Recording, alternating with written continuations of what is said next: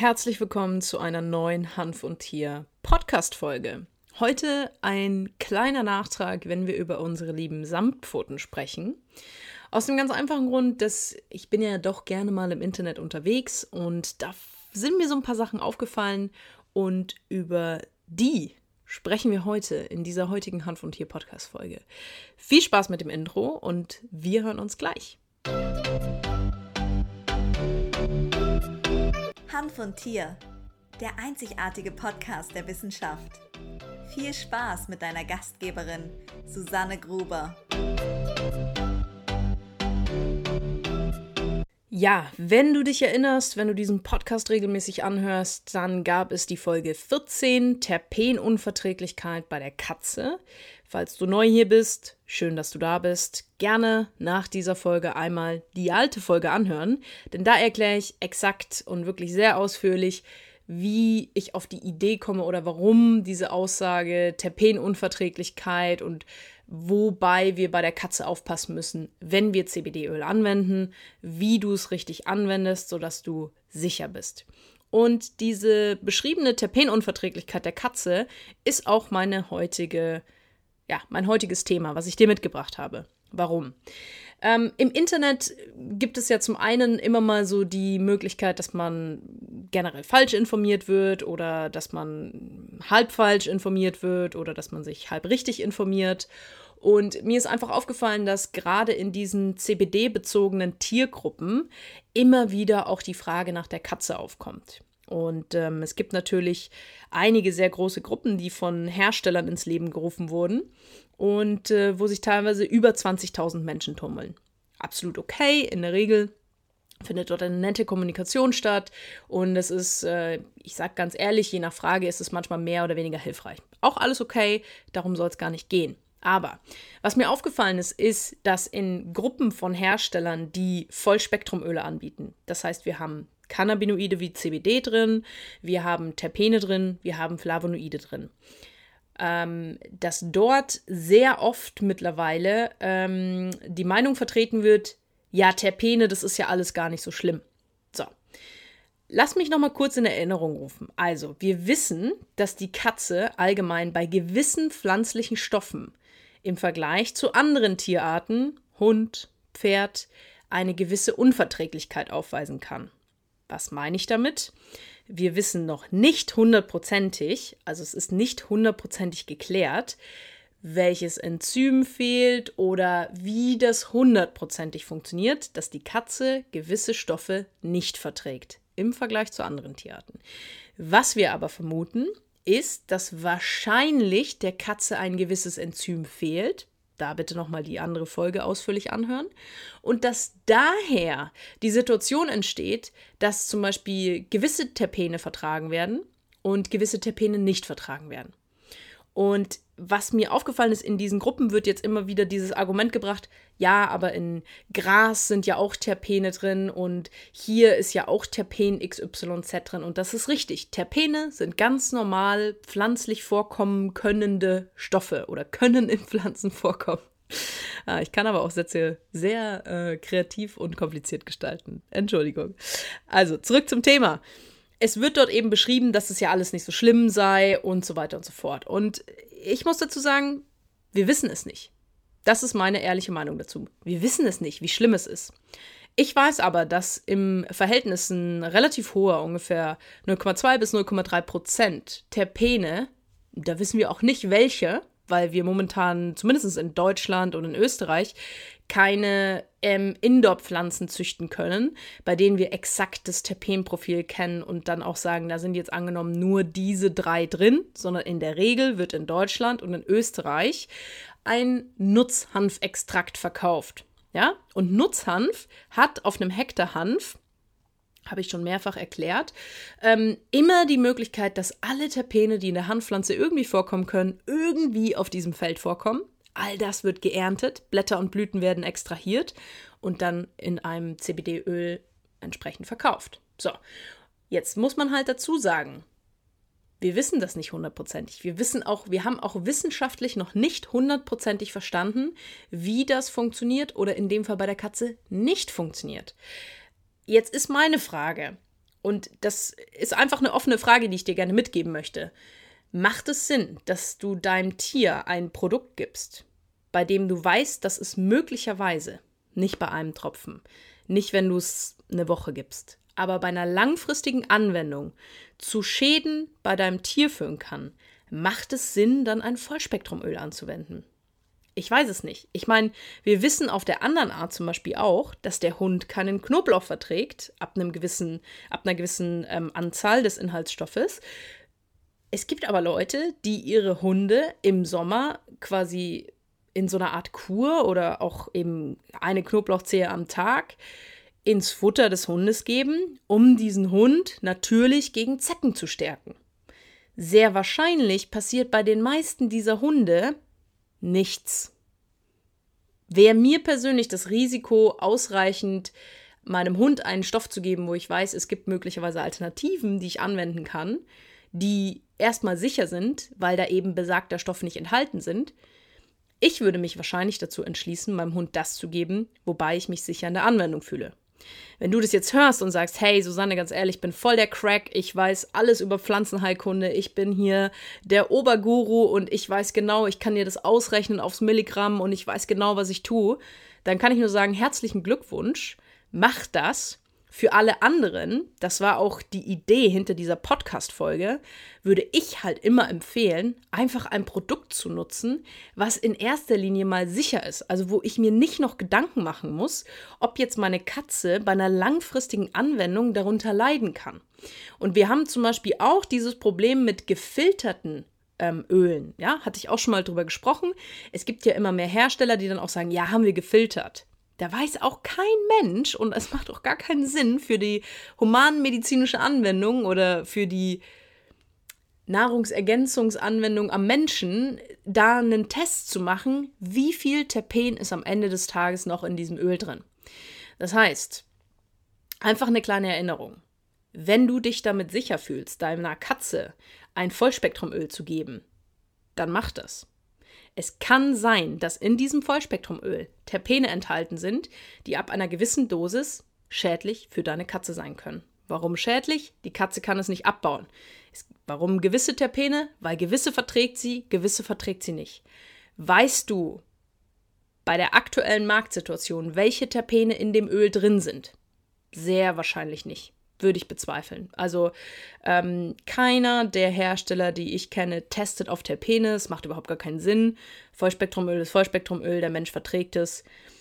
Mm, frei verkäuflich bei einem Nahrungsergänzungsmittel interessiert es auch erstmal gar keinen, was ist da für ein Terpenspektrum drin. Da wären wir dann schon wieder viel, viel stärker in dem medizinischen Bereich, was sicherlich durchaus sinnvoll ist.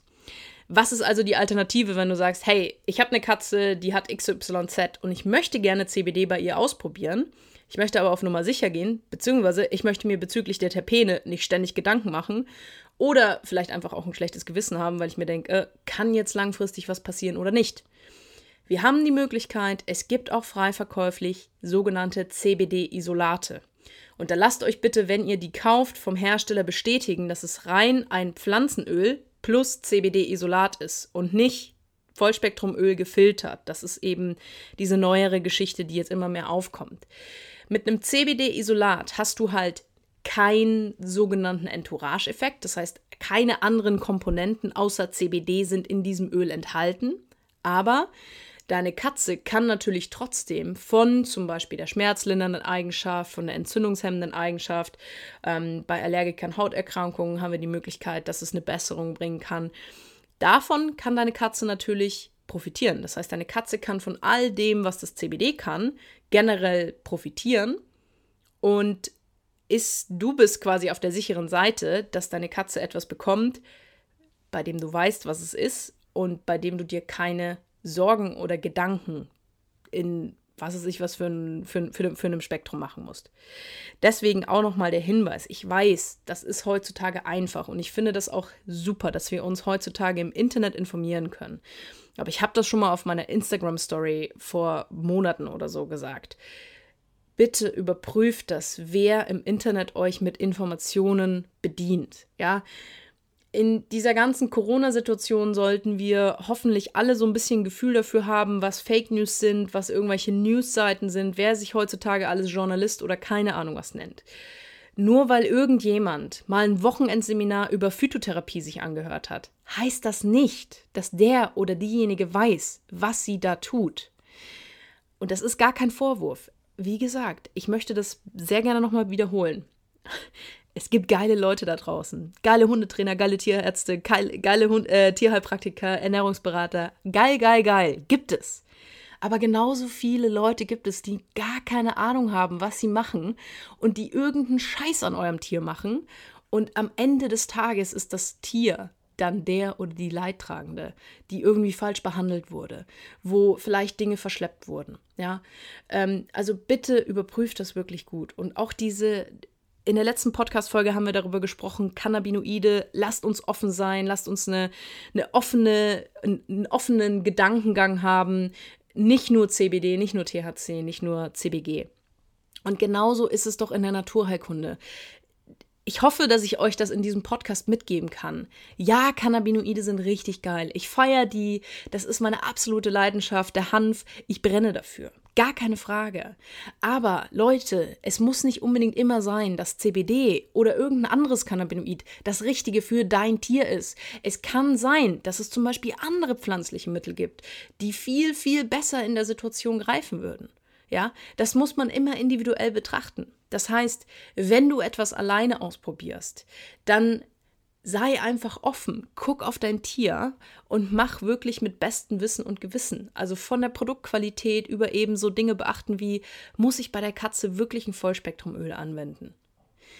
Klar, wie gesagt, wenn du dich damit sicher fühlst, wenn du sagst, äh, pff, ja, kenne ich mich super aus, bin hier der Super G, geil, mach das, deine Verantwortung. Aber wenn im Nachhinein dann etwas passiert, die Katze, was weiß ich was, ein Leberschaden, Nierenschaden oder sonstige Gefäß Probleme bekommt, weil sie eventuell die Terpene nicht ähm, richtig abbauen kann und weil du vielleicht eine extrem hohe Dosis an äh, quasi Tropfenanzeige gegeben hast, dann bitte ja im Nachhinein nicht sagen, oh, das habe ich aber nicht gewusst oder oh, das ist jetzt aber doof gelaufen. Ich will überhaupt niemanden Vorwurf machen, ich will euch einfach dafür sensibel machen. Seid offen, prüft wirklich, wer euch was erzählt. Wenn ihr Fragen zu meinen Podcast-Folgen habt, bitte tut mir den Gefallen. Instagram, die Susanne Gruber, alles kleingeschrieben und alles zusammengeschrieben. Schreibt mir, wenn irgendwas unklar ist, wenn irgendwas einfach nicht in euren Schädel reingeht, dann schreibt mir bei Instagram eine Direktnachricht und lasst uns das gemeinsam besprechen. Dafür bin ich doch hier, dass ihr einen besseren Zugang dazu bekommt. Und Deswegen, wie gesagt, abschließend nochmal, ja, es gibt geile Leute da draußen, gar keine Frage. Aber wenn euch halt irgendwie der Horst Meier ähm, aus Schors-Bieselbach irgendeinen Schmarrn im Internet empfiehlt, ja, empfiehlt, Entschuldigung, dann prüft das einfach, ob der Horst Meier in der Situation ist, dass er das Recht hat, euch das zu empfehlen und dass er auch die Grundlage hat, euch das zu empfehlen.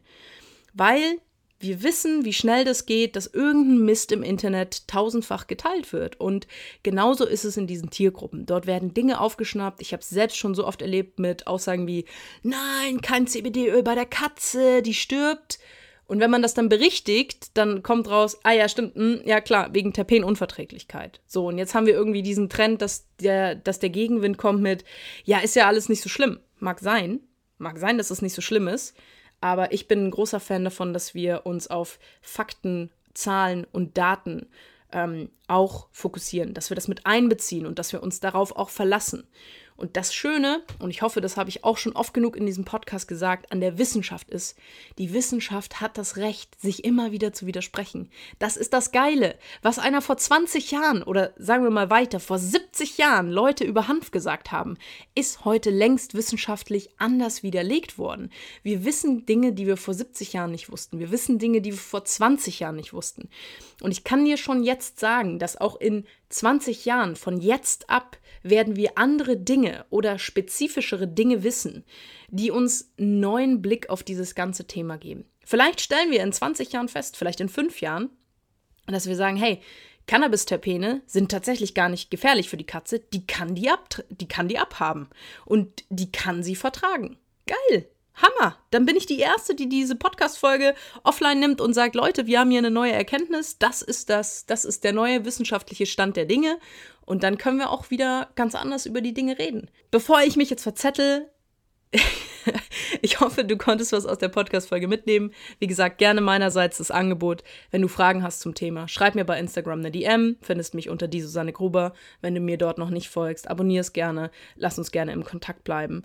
Äh, wenn du den Podcast bei Apple Podcast hörst, tu mir den Gefallen und ähm, schreib einfach mal eine ehrliche Bewertung. Wenn du den Podcast bei YouTube hörst, abonnier gerne YouTube und ähm, ja, gerne ein Däumchen nach oben, gerne auch einen Kommentar. Schreib bei YouTube einen Kommentar. Finde ich geil. Freue ich mich drauf. Und äh, abschließend möchte ich noch sagen, wenn du Tierarzt, Tierheilpraktiker, Ernährungsberater für Tiere, wenn du Hundetrainer bist oder wenn du in irgendeiner Art und Weise gesundheitsbezogen mit Tieren arbeitest und auch Cannabinoide anwenden möchtest und vor allem lernen möchtest, wie du Cannabinoide wie CBD richtig und sicher in deinem Praxisalltag anwenden kannst, dann geh bitte mal auf susannegruber.de. Dort findest du mehr Informationen. Dort kannst du dich für ein kostenloses Beratungsgespräch bei mir bewerben und dann lass uns einfach mal gemeinsam schauen, ob und wie ich dir helfen kann. Ich sage vielen, vielen Dank, dass du mir zugehört hast. Wie gesagt, wir hören uns nächste Woche mit einer neuen Podcast-Folge und ich wünsche dir einen fabelhaften Start in diese Woche oder wo auch immer du gerade sein wirst, wenn du diese Podcast-Folge anhörst. Vielen Dank, bis dann.